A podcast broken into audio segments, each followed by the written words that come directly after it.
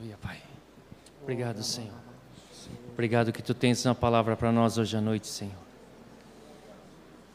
Desperta o nosso coração, Senhor. Os nossos ouvidos para tentarmos e não só ouvirmos essas palavras, mas praticarmos, Senhor. Para que sejamos bem firmados sobre a rocha, como tua igreja, Senhor. Pai, queremos pedir que tua graça esteja sobre o Vilário, para que nada o atrapalhe na transmissão das tuas verdades, Senhor. Do teu recado nessa noite. Unge seus lábios, Senhor, em nome de Jesus. Amém. Aleluia. Se tinha alguém dormindo, já acordou. Bendito é o Senhor. Antes da nossa viagem, o Senhor me deu um texto. E esse texto nos acompanhou todo o percurso. Pensávamos que era só para a viagem, mas não, graças a Deus não era, era para a vida. Amém? Está lá em Mateus 11. Quero trazer como introdução de um pequeno recado de Deus que algum tempo atrás tive a oportunidade de compartilhar com um pequeno grupo de jovens aqui no sábado à noite. Então aqueles jovens que que estavam aqui é sinal que Deus quer reavivar essa palavra. Mateus 11, 28 e 29. Um texto conhecido nosso diz: Vinde a mim, todos os que estáis cansados e sobrecarregados, e eu vos aliviarei. Tomai sobre vós o meu jugo e aprendei de mim, porque sou manso e humilde de coração, e encontrareis descanso para as vossas almas. Como é bom podermos olhar para Jesus, termos um modelo para aprender a humildade, aprender a mansidão. Esse é um texto que muito tempo tem mexido com a minha vida, com o meu coração, porque quando eu olho para esse texto, eu olho para o chamamento de Jesus, neste versículo, nesses dois versículos, eu fico refletido no espelho. Fico pensando o quanto parecido com Jesus eu sou na humildade. O quanto de parecido com Cristo eu tenho de manso. E aí eu fico desesperado. Mas graças a Deus por Jesus, que veio e pagou o preço de sangue por nós, para nos dar exemplo, para nos ser como modelo perfeito. Amém? E graças a Deus pelo corpo de Cristo, onde o Senhor Jesus tem erguido verdadeiros modelos que nós podemos olhar, que nós podemos nos espelhar, que nós podemos imitar e sermos então formados à sua imagem e semelhança. Amém, queridos? Aleluia. Mas eu quero falar Hoje, vocês retêm esse texto. Quero poder compartilhar um pouquinho sobre a vida de dois homens, que está lá no livro de Gênesis. E o texto base para nós então meditarmos hoje está em Gênesis capítulo 32.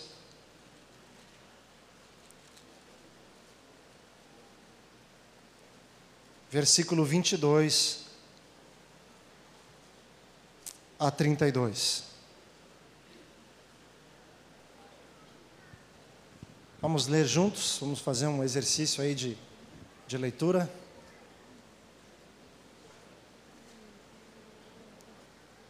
Podemos ler juntos então, Gênesis 32, verso 32.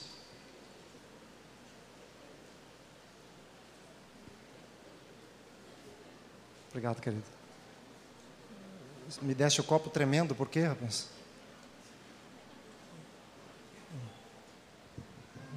Eu cheguei aqui em cima, pensei que tinha um fio aqui, porque isso aqui treme, mas não, eu mesmo estou tremendo. Gênesis 32, 22 em diante diz: Naquela mesma noite, Jacó se levantou e tomou suas duas mulheres, suas duas servas, seus onze filhos e passou o val de Jaboque. Tomou-os e fê-los passar o ribeiro e fez passar tudo o que tinha. Jacó, porém, ficou só. E lutou com ele um homem até o romper do dia. Quando o homem viu que não prevalecia contra ele, tocou-lhe a juntura da coxa e se deslocou a juntura da coxa de Jacó, enquanto lutava com ele. Então o homem disse: Deixa-me ir, pois já rompeu o dia. Porém Jacó respondeu: Não te deixarei ir, se não me abençoares. Perguntou-lhe o homem: Qual é o teu nome? E Jacó respondeu: Jacó. Então o homem disse: Não te chamarás mais Jacó, mas Israel, porque lutaste com Deus e com os homens e prevaleceste. Perguntou-lhe Jacó: Dize-me, peço-te o teu nome. Mas o homem respondeu: Por que me perguntas pelo meu nome? E ali o abençoou. Jacó chamou aquele lugar Peniel, pois disse: Vi a Deus face a face e a minha vida foi poupada. Saía o sol quando ele transpôs Peniel e manquejava de uma coxa. Por isso os filhos de Israel até hoje não comem o nervo do quadril que está sobre a juntura da coxa, porque o homem tocou a juntura da coxa de Jacó no nervo do quadril. Eu creio que a maioria de nós conhece um pouco da história dessas duas figuras, chamado Jacó e Isaú, desses dois irmãos. Mas para aqueles que não conhecem, vamos é, fazer uma retrospectiva rápida do versículo 25 em diante. Quando, então, do nascimento de Jacó e Isaú. Do versículo, capítulo 20, Gênesis 25, capítulo 25, versículo 21.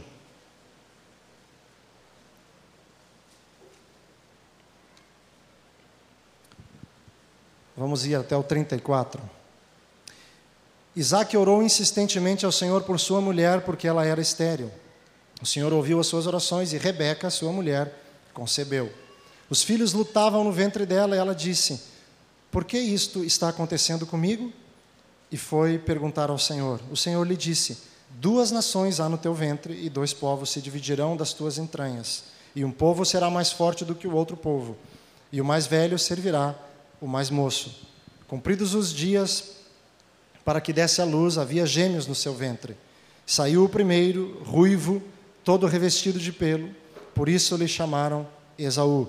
Depois saiu o seu irmão, agarrada sua mão ao calcanhar de Esaú, por isso lhe chamaram Jacó. Tinha Isaac sessenta anos quando Rebeca os deu à luz. Cresceram os meninos, e Esaú tornou-se perito caçador, homem do campo, ao passo que Jacó, homem sossegado, habitava em tendas. Isaac, que tinha gosto pela caça, amava a Esaú, mas Rebeca amava Jacó. Jacó tinha feito um guisado quando Esaú chegou do campo muito cansado. Disse Esaú a Jacó: Deixa-me, peço-te, comer desse guisado vermelho, porque estou muito cansado. Por isso se chamou Edom. Disse Jacó: Vende-me primeiro o teu direito de primogenitura. Respondeu Isaú: Estou a ponto de morrer. Logo, para que me servirá o direito de primogenitura? Capítulo 27. Nós não vamos ler, temos muitos textos para ler, mas só dando um relato mais ou menos rápido, nos fala então que o pai, Isaac, já estava à beira da morte, então queria abençoar os seus filhos e profetizar sobre eles, lá no versículo, capítulo 27, versículo 35. Então começam a acontecer algumas coisas. Isaac então dá uma resposta para Esaú: Veio teu irmão e com sutileza tomou a tua bênção.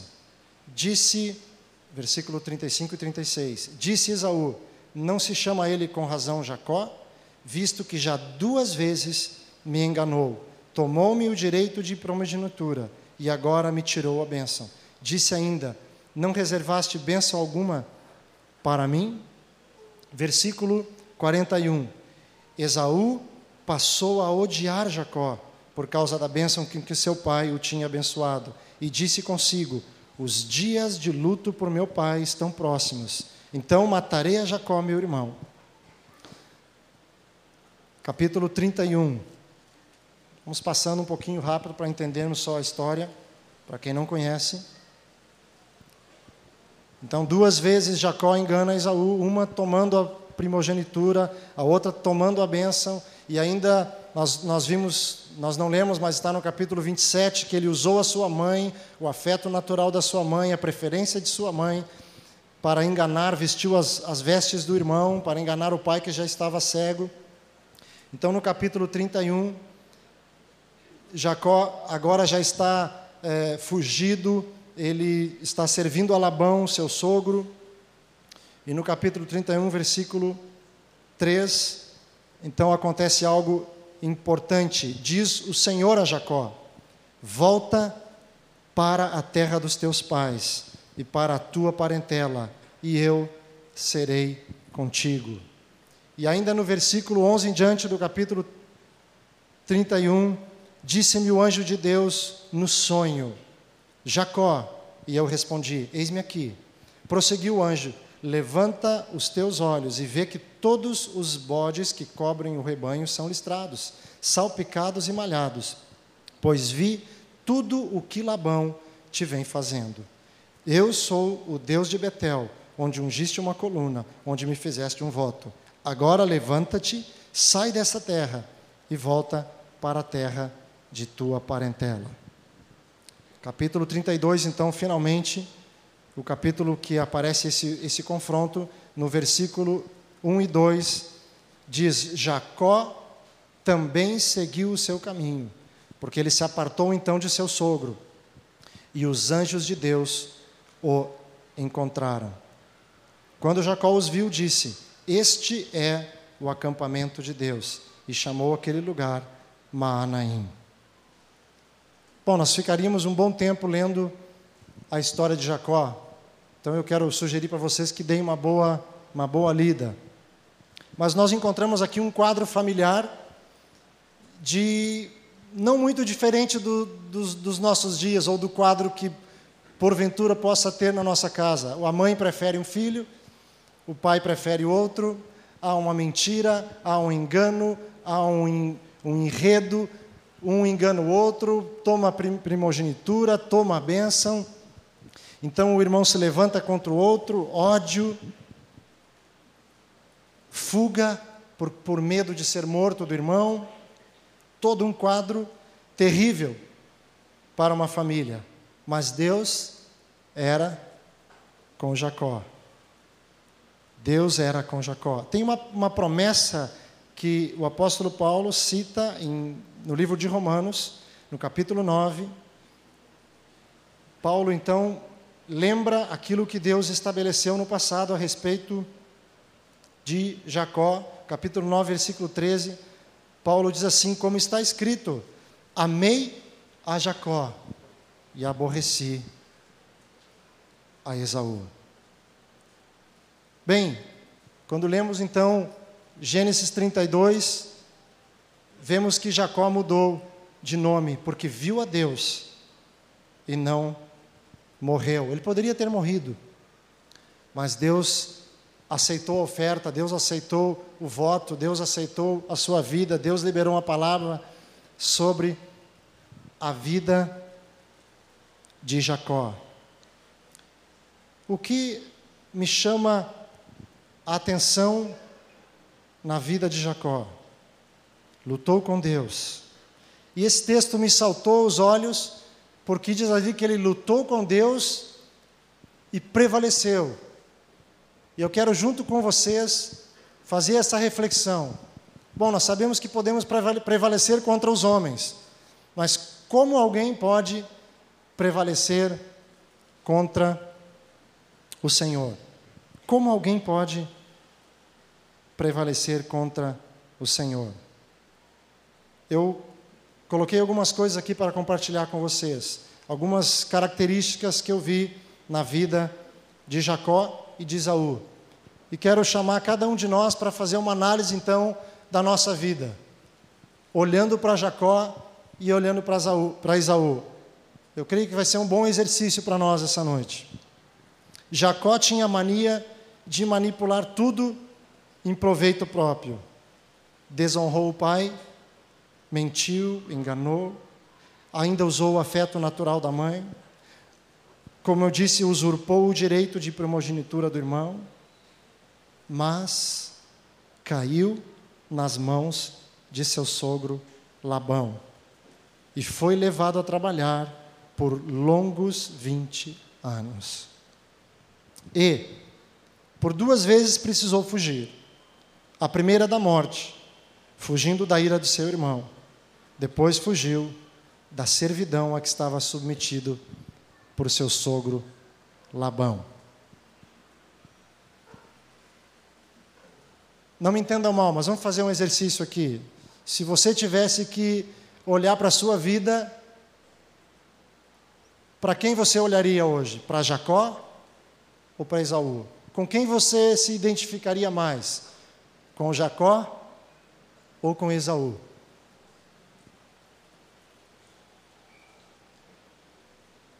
Com quem você se parece mais? Com Jacó ou com Esaú? O passivo Esaú que pensou que sua bênção viria automaticamente. Bom, estou a ponto de morrer mesmo. Foi irresponsável, entregou a bênção por um prato de guisado. O negligente Isaú, que trocou não só a primogenitura, mas a bênção.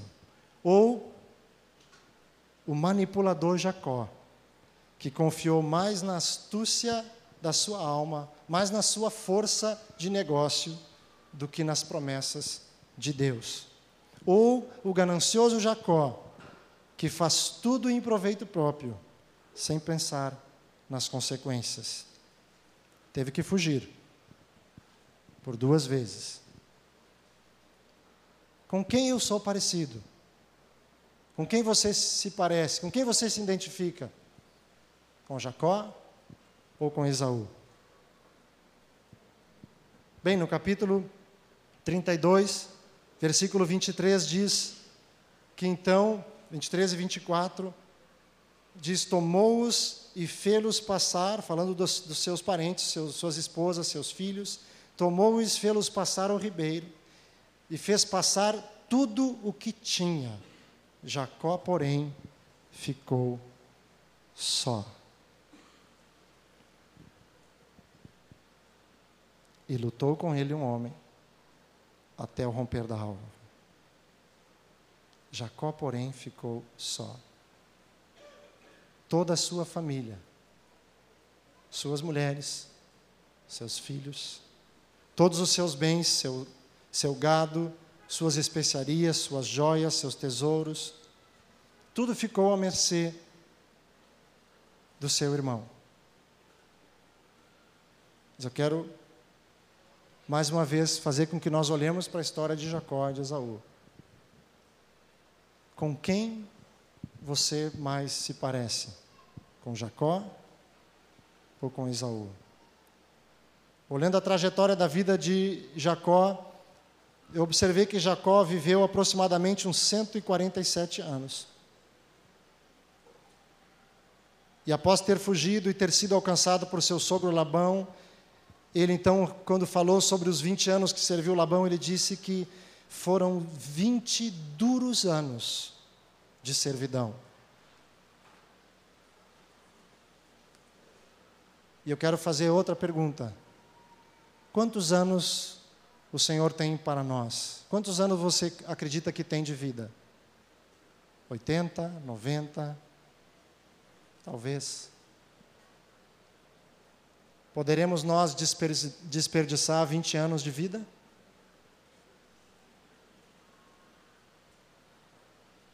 Às vezes, queridos, muitas vezes, parece que nós podemos.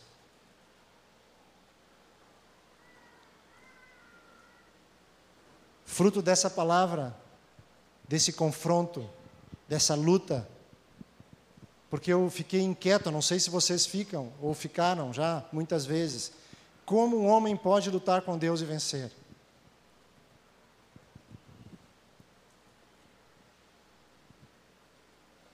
E eu quero descobrir junto com vocês.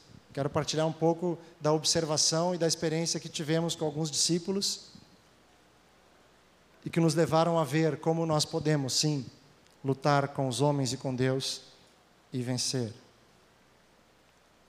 Então agora eu quero discriminar dez pontos, dez características, quero que vocês acompanhem comigo, para nós juntos denunciarmos a passividade, a manipulação e a força da alma. Amém? Vocês vão comigo nisso ou não? Amém? Antes eu vou contar uma pequena história para vocês que me chamou a atenção. Mais ou menos uns dois anos atrás, eu estava em casa, em, em, nós morávamos em Porto Velho, Rondônia, e eu recebi um telefonema. Para minha surpresa, era o Mário Roberto, que vocês todos conhecem, que é o irmão que está em Salvador. E aquela alegria, Mário muito alegre, muito efusivo, não tem como você não, não estar alegre conversando com o Mário. Tratamos um assunto de um discípulo que estava em outra cidade, contactou com um discípulo meu, de um discípulo dele, um negócio assim, aquelas coisas né, de, de pastoreio. Aí ele disse, olha Vilar, eu, inclusive tu pode ligar para esse irmão, tal, eu já falei é, de ti para ele, e então tá tudo certo, olha, fica tranquilo, eu dei um bom testemunho, viu, a teu respeito, né? Vocês conhecem o Mário como é, né? Então pode ficar tranquilo, tá? Eu falei que tu está desenvolvendo um bom ministério aí, mas que tu é um cara meio brabo assim, né? Aí eu fiquei assim, é, tu disse isso? É, eu disse, é e tal. Nós estávamos no final da conversa, aquele, aquele assunto ficou no, minha, no meu ouvido e aí ele, a ficha demorou a cair, né?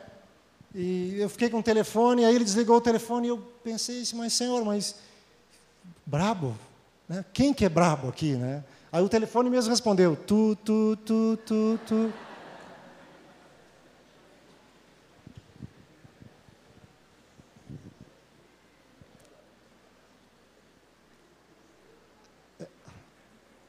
E essa taxa não precisa nem pagar.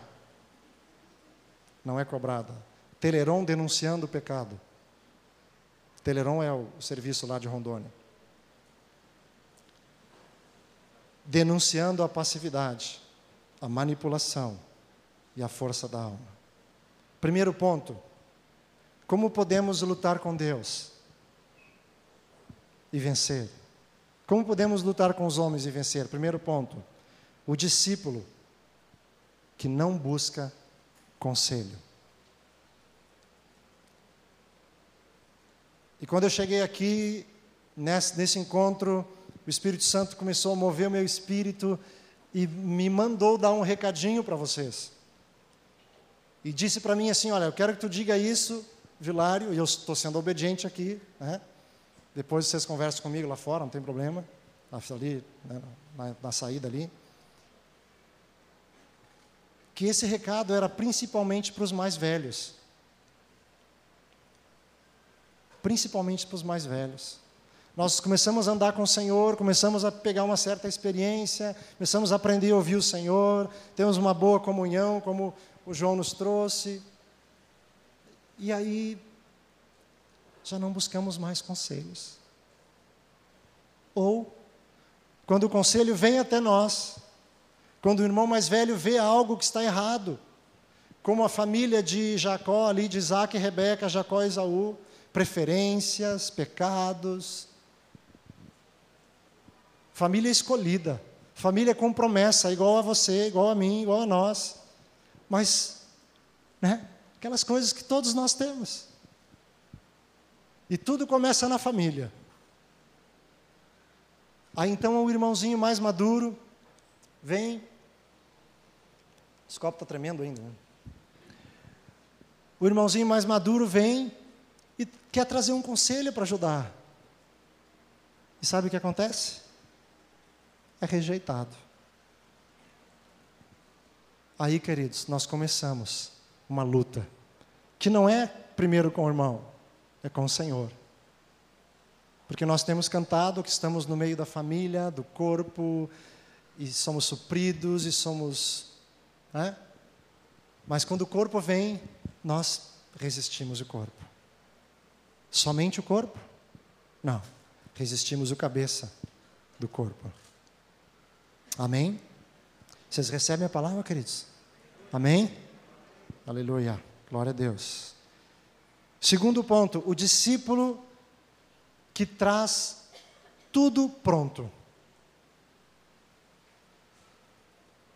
Essa palavra de Mateus 11, quando Deus começou a falar comigo mais profundamente sobre humilhação, humildade, mansidão, e eu soube que Deus trouxe uma palavra para vocês quando nós tínhamos viajado sobre orgulho, né, sobre altivez, sobre essa, sobre humilhar-se, estar humilhado diante de Deus. E eu creio que Deus quer aplicar essa palavra. Eu acredito nisso. Quando me chamaram ali para compartilhar, primeira coisa que me veio à mente, Senhor, como nós podemos nos humilhar? Como nós podemos aprender a humilhação? Aplicar essa palavra que tu tens trazido para a igreja. Nos nossos relacionamentos, onde passa a vida do corpo, a vida de Cristo no corpo pelo sangue que nos limpa, que nos cura. Amém? O discípulo que traz tudo pronto. Aí ele pega e diz para a sua autoridade, para o seu discipulador, ou no meio dos conselheiros, ele diz assim: eh, Deus falou comigo. Vocês já ouviram isso em algum lugar, os discipuladores aí? Deus falou comigo, especialmente naquelas situações mais delicadas da vida. Vou dar um exemplo para vocês. Tem um irmão lá na região norte, ainda bem que vocês não conhecem ele, né? Mas ele saiu de viagem, passou pela minha casa e disse: Ó, oh, estou indo para tal estado do Brasil, lá no meio do Brasil. Disse: É, que bom, tal. Tu já conversou com o teu presbítero? Ele falou: Já. E aí, não, na bênção, tal. Ah, então Deus te abençoe, vai. Aí liguei para o presbítero dele. Disse: Pois é, passou o teu discípulo aqui, está indo lá para tal lugar. Disse: É, pois é. Saiu, né, em rebeldia. Eu não, para aí, mas eu falei com ele, disse que estava tudo na bênção, tudo, Deus falou com ele. Não, mas eu trouxe uma palavra para ele, está com um problema, assim, assim. Esse irmão vendeu tudo que tinha, vendeu casa, móveis, tudo. Largou tudo que tinha e foi embora. Trouxe tudo pronto. Não buscou conselho no corpo, ou no conselho dos sábios, como diz a palavra, né? Que há, o que, que há no conselho dos sábios? Que amados? Vamos dizer junto no conselho dos sábios a sabedoria. Então não temos que trazer tudo pronto. O terceiro ponto, que então eu quero junto com vocês ajudar, e vocês vão me ajudar, porque Deus vai falando com vocês, a denunciar a passividade, a manipulação e a força da nossa alma. O discípulo que não se expõe. É aquele que tem uma vida oculta. Quando se pergunta a ele como ele está, ele está sempre bem. Ele está numa boa.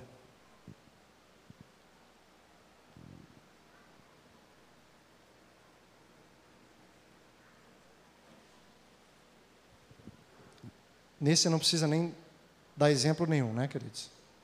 O quarto ponto, aquele que não se deixa corrigir isso aqui é muito boa, né? Ele não se deixa corrigir, pois todos erram com ele, mas ele nunca está errado. Vocês conhecem alguém assim? Hum? Que força, hein, irmãos? Vocês não conhecem alguém assim? Eu conheço. Ele nunca está errado, mas todo mundo erra com ele. Não vamos lembrar dos outros, hein? Vamos olhar para nós. Amém? A palavra é para mim. Até me lembrei de algo agora aqui. Uma vez eu, nós estávamos compartilhando algo com a igreja, assim. Aí eu perguntei para os irmãos: Irmãos, por que o Senhor te trouxe para a reunião essa noite? Ah, porque Ele quer falar comigo. Então por que que quando a palavra entra cortando, tu lembra do irmão que não veio? Não é assim? Ou é só eu que faço isso? Não, né? Então, não, não lembra do irmão que não veio. Vamos botar um espelhinho na frente aqui. Amém? Amém? Amém. Aleluia. Vocês estão comigo ainda, pensei que vocês já tinham ido. Então, aquele, o quarto ponto, aquele que não se deixa corrigir. Quinto ponto, o quinta denúncia, aquele que não se deixa pastorear, pois, quando recebe algum direcionamento, tem muita dificuldade para aplicar.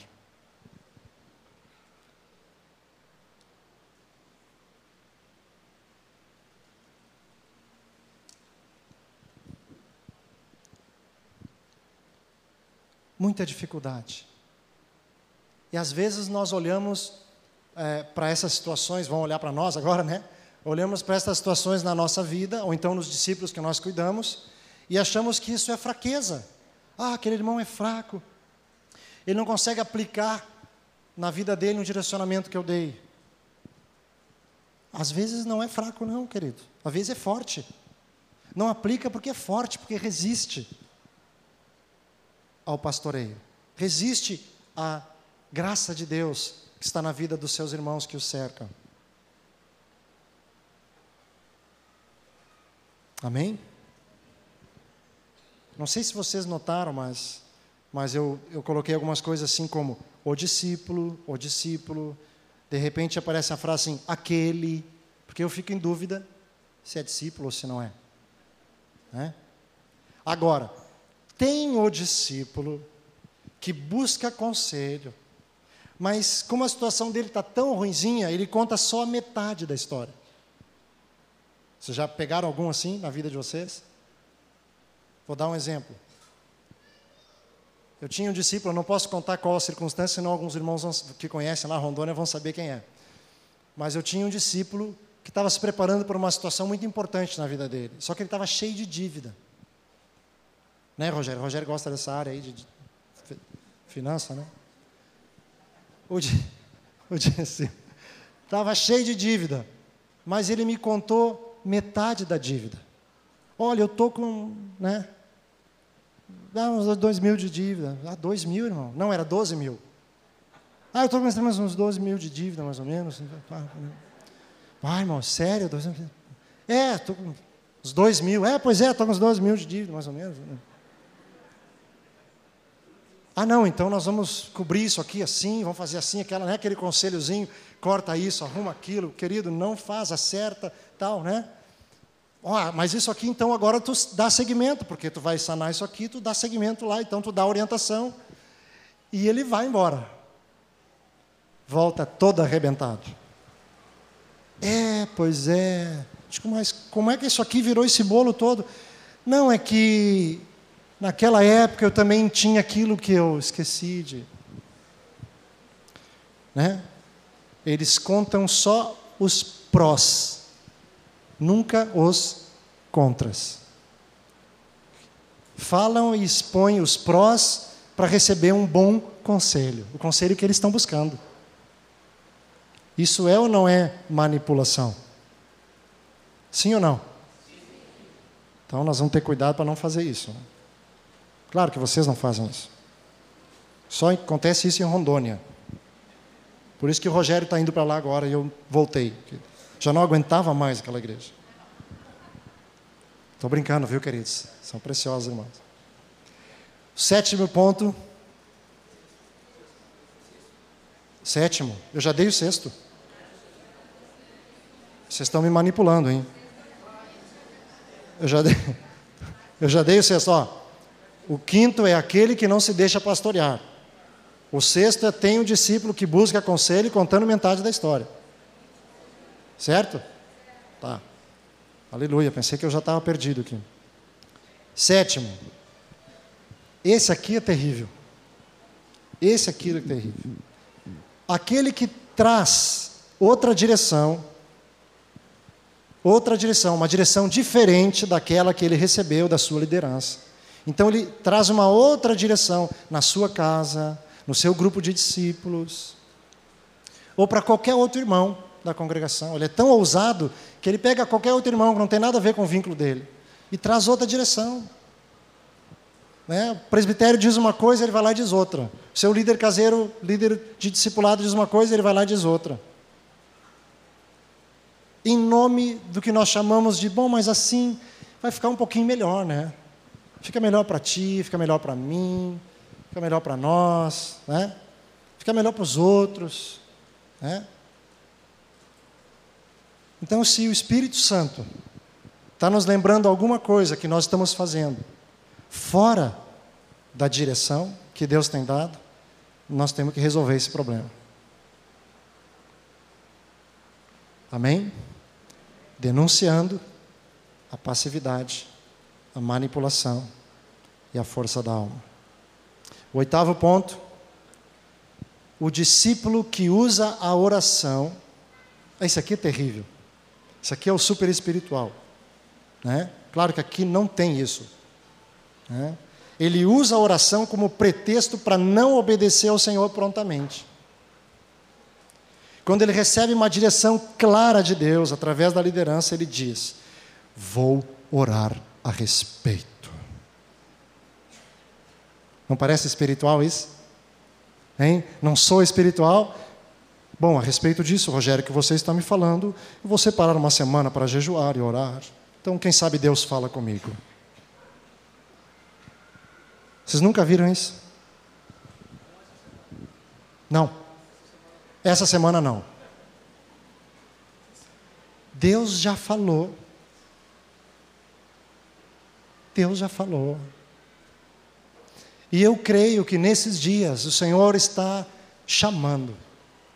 Com a palavra que os Dios nos trouxe, tem trazido sobre os relatórios de Cuba, especialmente. Nesses dias, eu creio que Deus está chamando uma nova geração. Amém?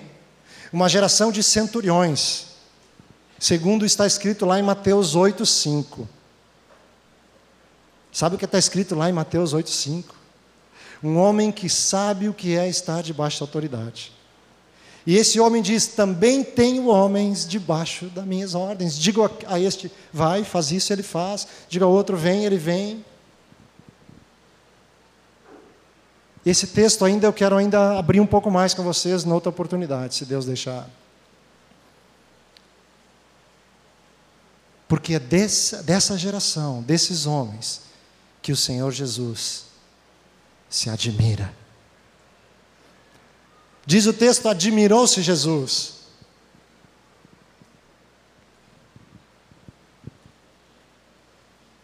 Agora nós queremos um tempinho para orar. Talvez nós não, não estejamos tão desesperados como esse centurião, né? Senhor, não...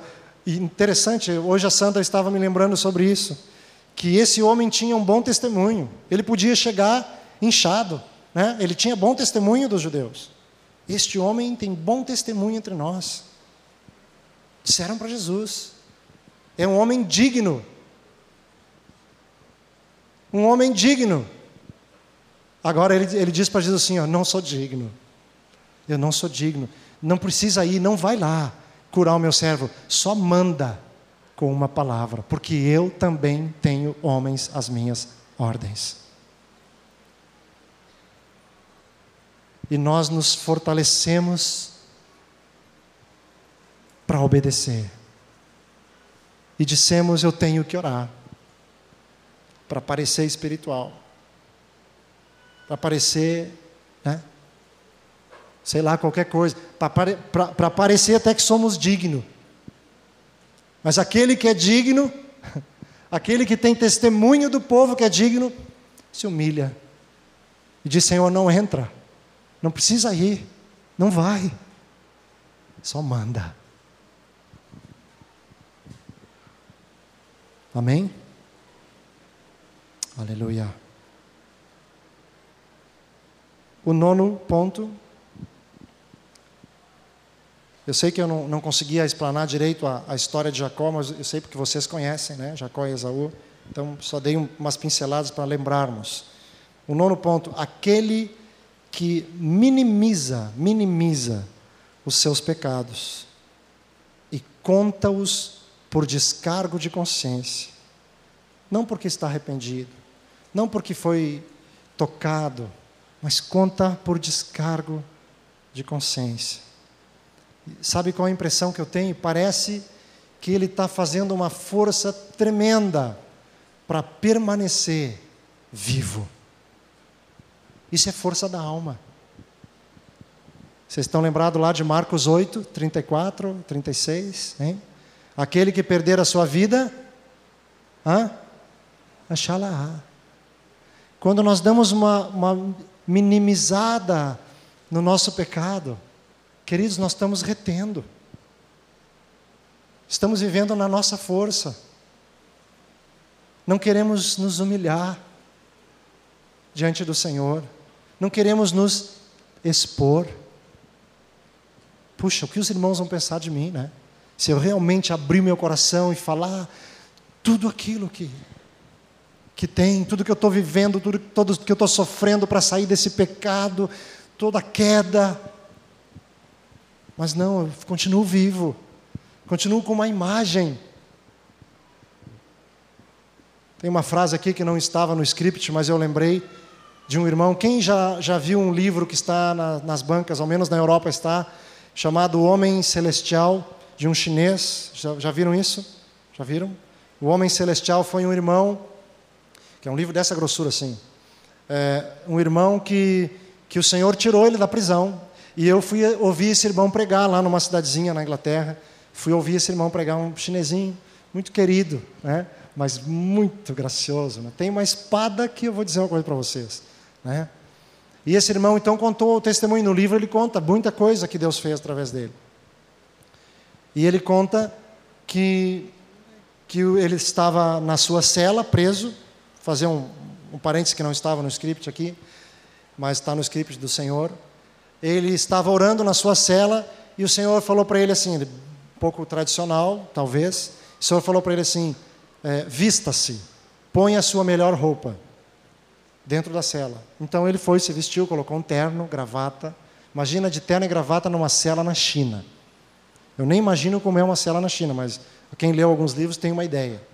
Né? E ele colocou o seu terno, a sua gravata e então foi buscar o Senhor, continuou orando. E o Senhor falou para ele assim: agora tu te prepara, arruma tuas coisas que tu vai sair. Ele falou: Senhor, mas eu não, nem tenho alvará de soltura, nada. E ele falou: Pode orar, pode me pedir, como o João nos trouxe hoje, que eu, eu vou te tirar daqui. Sabe o que aconteceu? Claro que você sabe. A porta da cela dele abriu. E falou: Bom, mas agora tem a galeria, tem um corredor, tem um muro. Tem... E o Senhor falou para ele assim: Agora tu levanta e anda. Que palavra, hein? Só isso o Senhor disse para ele. Levanta e anda. Ele não estava doente, viu? Mas estava preso. Levanta e anda. E ele se ergueu e começou a andar. Quando ele chegava perto de um guarda, o guarda que estava virado possivelmente para frente dele, fazia meia volta e olhava para o outro lado. E ele então passava. E assim foi. E abriu um outro portão, e outro portão, e outro portão, até a rua. Sabe o que esse irmão disse para a igreja inglesa? Sabe qual o recado que Deus mandou ele dar para a igreja inglesa? Ele disse assim: Irmãos, está na hora de nós pararmos de colocar as nossas máscaras e virmos para o culto e depois que sairmos, tirarmos as nossas máscaras. Ele falou bem mais forte do que eu estou falando. Então nós botamos a máscara domingo de manhã e tiramos ela domingo à noite. Deus não tem isso para nós. Deus não tem essa vida, não quer que nós permaneçamos vivos para o pecado. Amém? Então não vamos minimizar nada. Não vamos contar nada porque por descargo de consciência para nos aliviar, para tomar uma dose homeopática de santidade. Não. Vamos rasgar não só as nossas vestes, né? Profetizou Joel, mas vamos rasgar o nosso coração. Porque quem perde a vida, ganha.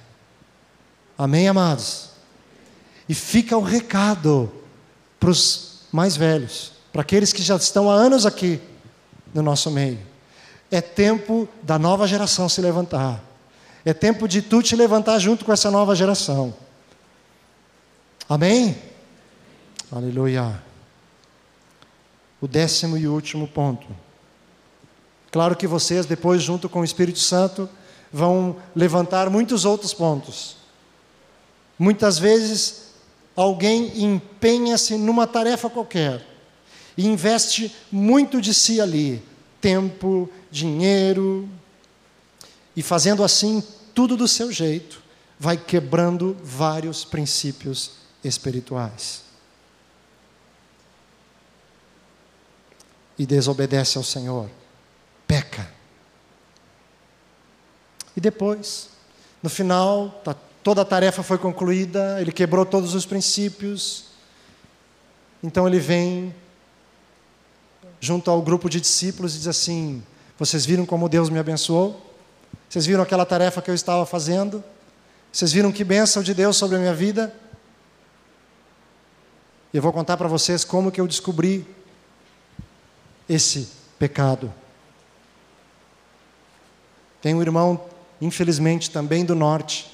Tudo é do norte, não é nada do sul. Aleluia. Podemos ficar tranquilos. E esse irmão fez uma reforma na casa dele. Construiu, reformou, fez muro, fez isso, fez aquilo. A casa ficou linda.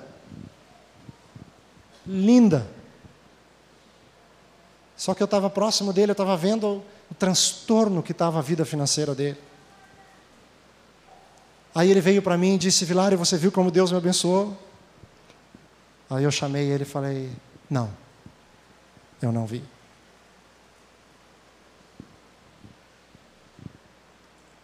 Deus não abençoa pecado. Amém? Então, se nós fizermos alguma coisa, vamos dizer: vejam o que eu fiz. Porque a prosperidade do Senhor é do Senhor. Esse irmão estava todo enrolado em dívida. Sua esposa já estava perdendo os cabelos, já de tanto problema dentro de casa. Havia um trauma já na família por causa desse pecado financeiro. Eu pergunto: isso foi bênção de Deus? Não.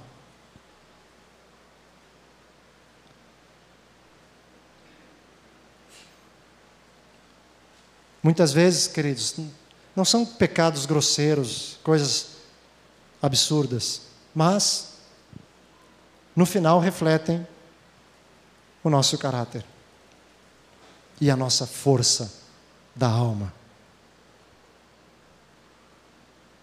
E aí, não sei se vocês estão entendendo, nós lutamos e vencemos, porque Deus, por misericórdia, faz como fez com Jacó. Jacó obteve seu Peniel. Jacó viu a Deus e não morreu. Jacó prevaleceu. Ele tinha uma promessa. Jacó tornou-se Israel. Agora eu quero que nós repousemos nossos olhos mais uma vez nesse contexto dessa luta de Jacó. Porque eu creio que hoje o Espírito Santo quer curar alguns que foram tocados na coxa. No verso 26, capítulo 32. Vamos olhar com outros olhos agora para esse versículo. Deixa-me ir, deixa-me ir. Não te deixarei, se não me abençoares. Parece algo tão, parece tão, vamos falar assim, entre aspas, né, tão espiritual. Não te deixarei se não me abençoares. O que, que nós vemos aqui? Queridos, Jacó já tinha sido vencido Jacó estava no chão. Deus já tinha tocado na coxa de Jacó. Se Deus tocasse no braço esquerdo de Jacó, eu creio que Jacó continuaria lutando com o direito. Se Deus tocasse nos dois braços de Jacó, ele continuaria lutando com as pernas.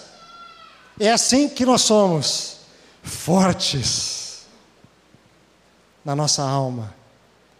Por que, que Deus tocou na coxa de Jacó, na direita? Um homem desequilibrado no chão não tem condições de lutar mais.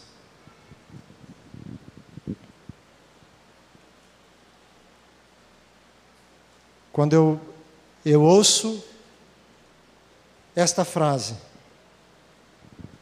não te deixarei, se não me abençoares. Sabe como isso soa para mim, queridos?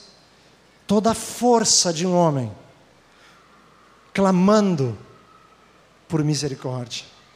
Me abençoa. Estou vencido, Senhor. Me abençoa. Agarrou-se com todas as suas forças, clamando pela bênção. Você e eu podemos prevalecer contra os homens. Jacó prevaleceu contra Esaú. Só que ele precisou voltar. Voltar e se expor. De tal maneira que a última coisa que restou para ele foi voltar prostrado.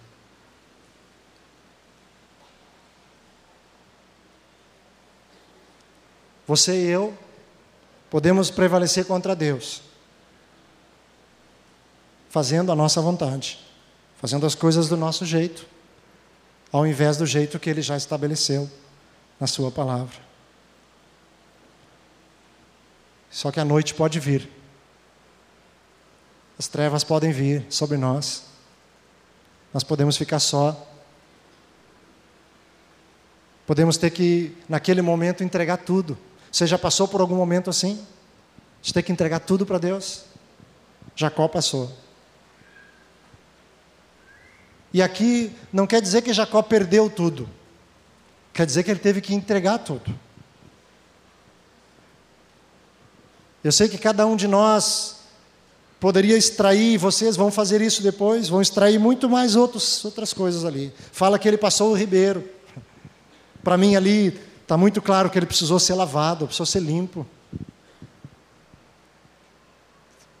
Já pensaram, queridos? Tudo ficou do outro lado. Tudo ficou na mão de quem ele pensava que o odiava, que queria sua morte.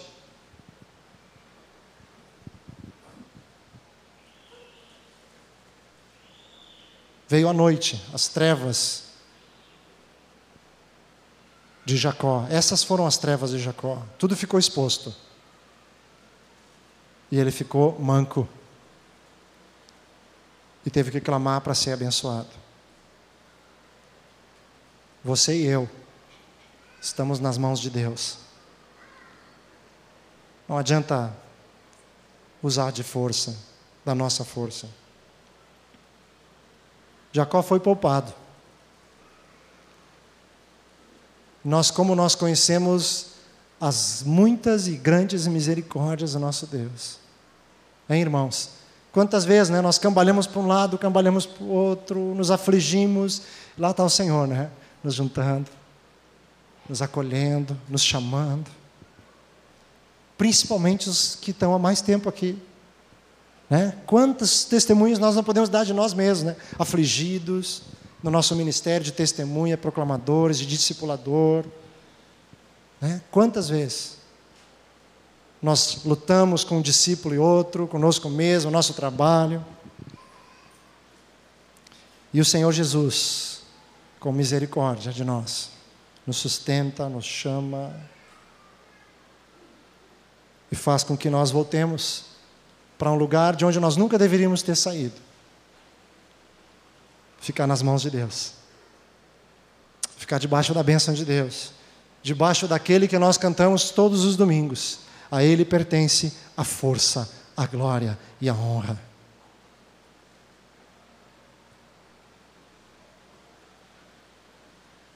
Mas mesmo assim, ainda assim, nós podemos perder muitos anos de vida frutífera.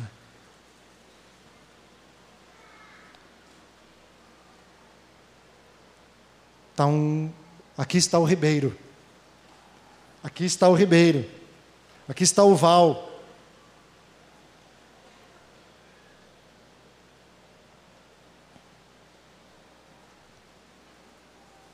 E nós podemos passar para o outro lado. Ou nós podemos escolher prevalecer contra os homens e contra Deus. Eu vou escolher ficar como disse o nosso querido homem celestial chinês lá.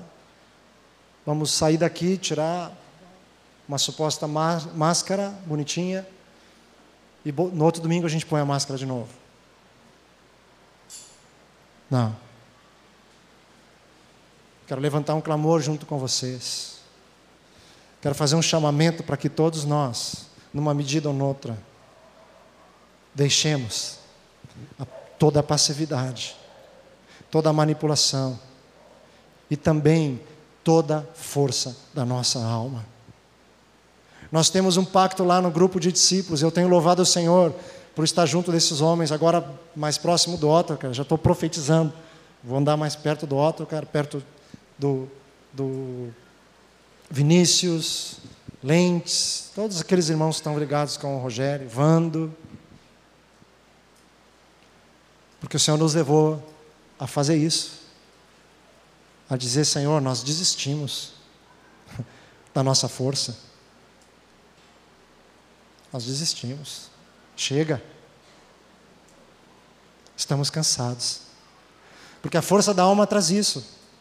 Gosto muito de uma frase que, que o Rogério sempre diz, sempre disse, ao menos para mim, talvez eu seja o mais forte de todos. Ele sempre dizia: está cansado, varão, então tu está fazendo o que Deus não mandou. Tem alguém cansado aqui? Então está andando na tua força e está prevalecendo contra Deus. Tem um texto que, quando orávamos hoje à tarde, o Senhor deu para minha esposa, está lá em Hebreus, para nós finalizarmos. Hebreus 12. Quero lembrar de Mateus 11, que nós já lemos no início, foi o primeiro versículo que lemos. Vinde a mim, todos que estáis cansados e sobrecarregados. Aleluia porque eu sou manso e humilde de coração, e acharei descanso para as vossas almas.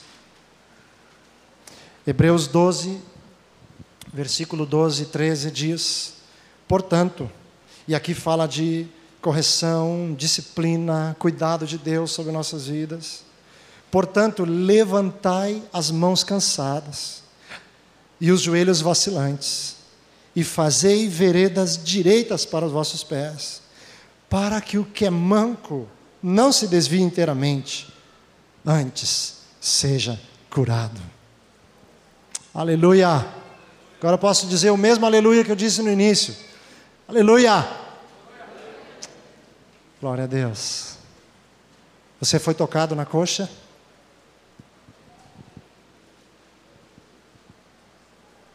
Eu posso dizer para vocês que eu tenho sido. Deve ser horrível, né? Alguém dizer assim que você é brabo. Para mim foi horrível. Mas foi bênção de Deus. Porque não precisou mais nenhum homem falar comigo. O telefone falou. Então, a partir de amanhã, comecem a ligar para os irmãos. Não, não é nada disso. Estou brincando. Não liga para irmão nenhum.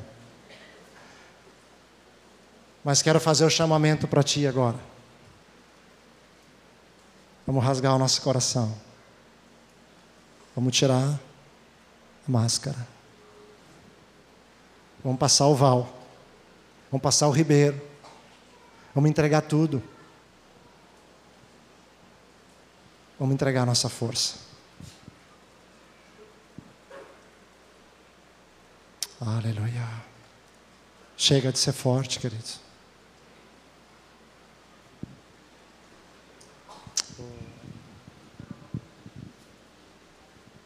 Eu não sou muito evangelista, mas quero fazer um singelo, um singelo chamado aqui.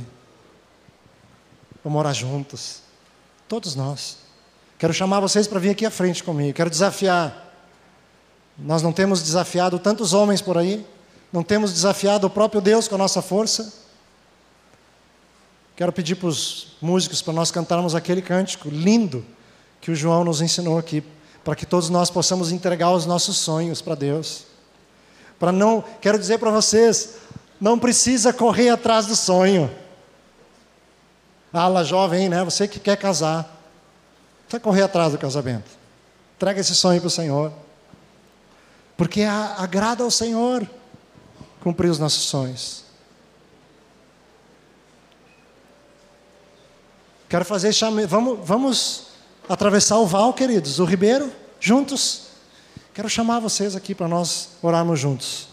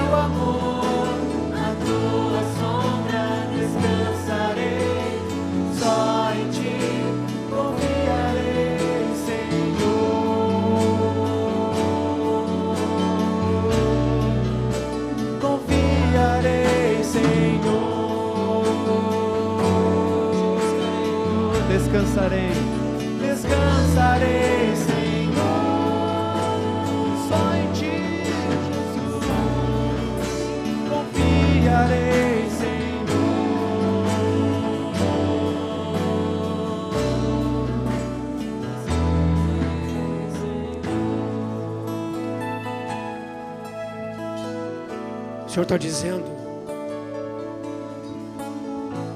desista de ser um Jacó, desista de ser, como diz o nome Jacó, um aproveitador, suplantador, um que tira vantagem de tudo, um que passa por cima dos outros, um que anda na carne, um que não anda no espírito um que anda vivendo e buscando só os seus próprios interesses. O Senhor está dizendo: desista. O Senhor quer tocar na tua vida hoje. O Senhor quer tocar numa área da tua vida hoje. Mas o Senhor quer tocar no teu eu, no teu ego. O Senhor está dizendo: desista de ser um Jacó. Hoje aqui tem um vale diante de nós. Hoje aqui tem um vale diante de nós. E nós lutamos com Deus hoje ao ouvir essa palavra. Mas o Senhor prevaleceu. O Senhor ganhou. Nós perdemos. O Jacó perdeu. Mas o nome dele foi mudado agora. Não é mais Jacó. Agora Israel. Acabou Jacó. Agora Israel é um príncipe de Deus, é um lutador com Deus, é um homem que anda no espírito e não na carne. É um homem que não busca mais os seus interesses, mas busca o interesse de Cristo. É um homem que não é mais carnal, é um homem que é espiritual. Aleluia. E o Senhor nos leva para o lugar de origem. Como o Senhor levou a Jacó, o lugar de origem, de onde ele saiu, da casa do seu pai, toda aquela trajetória que ele fez, de um homem que se aproveitou, que passou por cima de todos, mas agora o Senhor traz o lugar de origem, para começar tudo de novo, mas começar no Espírito, começar no Espírito Santo, começar em Cristo, começar uma nova vida, aleluia. Nós somos aqueles que essa noite desistimos de ser Jacó, amém, queridos? Senhor, a minha derrota é a tua vitória. A vitória do Senhor é a nossa derrota. Senhor, declaramos a nossa derrota em Adão, declaramos a nossa vitória em Jacó, mas Senhor, nós declaramos a nossa vitória em Israel, nossa vitória em Cristo Jesus porque nele, então somente nele, somos mais que vencedores. Em nome de Jesus nós oramos. Aleluia. Todos que vieram aqui, Senhor, todos nós e os que não vieram, fizeram essa decisão. Quem fez essa decisão, levanta a sua mão e diga: Senhor, eu desisto de ser Jacó para ser Israel. Senhor, eu desisto de lutar contra ti, para agora lutar com Senhor lutar, mas contigo, não contra ti, mas lutar contigo. E eu declaro a minha derrota em Adão, a minha derrota num homem carnal, a minha derrota num homem que é da terreno, mas agora em Cristo Jesus eu declaro a minha vitória. Aleluia, Senhor. Por isso, Senhor, entregamos novamente nossas vidas a Ti. Entregamos todos os nossos sonhos entregamos todas as nossas prioridades, entregamos todas as nossas lutas, entregamos toda a nossa carnalidade, Senhor. Senhor, entregamos todos os nossos problemas, todas as nossas tentações, todos os nossos pecados entregamos a Ti. E declaramos que Tu és o Senhor da nossa vida, que Tu reina na nossa vida, que Tu reina na nossa casa, que Tu reina na nossa família, que Tu reinas no nosso emprego, que Tu reina em cada área da nossa vida no nome de Jesus. Oramos assim, queridos. Nos rendemos ao Senhor. Aleluia. Vamos ministrar ao Senhor agora em vitória. Amém. Esaú nos recebeu. Nós passamos o ribeiro. Nos humilhamos ele nos ergueu. Não preciso dos teus bens. Isso é palavra de Deus para nós. Não preciso da tua riqueza. Não preciso do que tu tens, tenho o bastante. Agora vamos ministrar juntos e dizer para o Senhor: Senhor, nós agora temos em vitória, estamos em vitória com a tua palavra. Vamos ministrar esse cântico em vitória? Amém? Aleluia. Quero, Senhor, te buscar.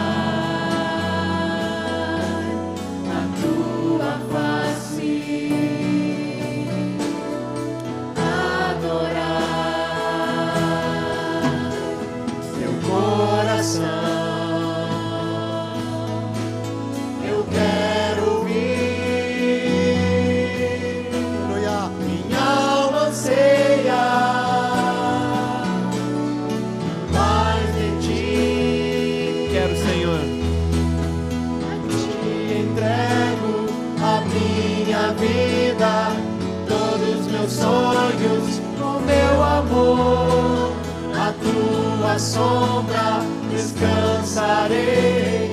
Só em ti confiarei, a ti entrego a minha vida, todos meus sonhos, o meu amor,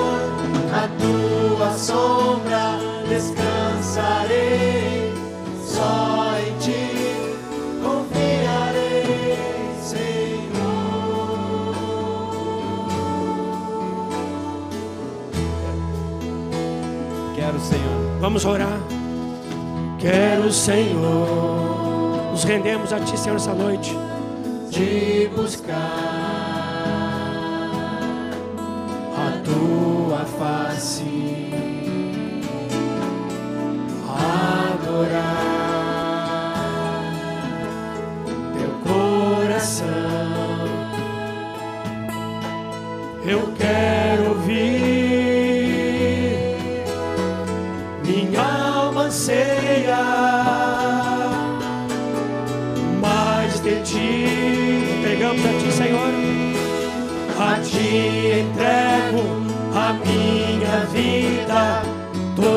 meus sonhos, o meu amor. A tua sombra descansarei, só em ti confiarei. A ti entrego a minha vida, todos meus sonhos, o meu amor. A tua sombra descansarei, só em ti Senhor. Confiarei. Confiarei, Senhor. Descansarei. Descansarei, Senhor. Tudo entregarei, Senhor. Tudo entregarei. Tudo entregarei, Senhor. A ti entrego a minha vida, todos meus sonhos, o meu amor. A tua sombra descansarei, só em ti confiarei. A ti entrego a minha vida, todos meus sonhos, o meu amor. A tua sombra descansarei, só em ti confiarei, Senhor.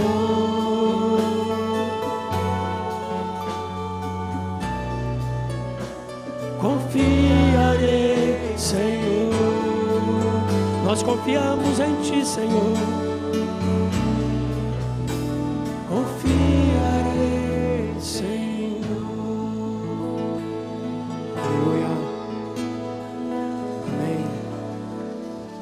Aleluia, Senhor.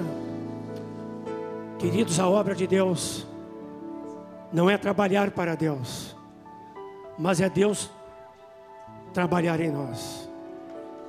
Mas quando nós trabalhamos, mas quando nós deixamos Deus trabalhar em nós, então nós podemos trabalhar para Deus. Vamos descansar na obra de Cristo, amém?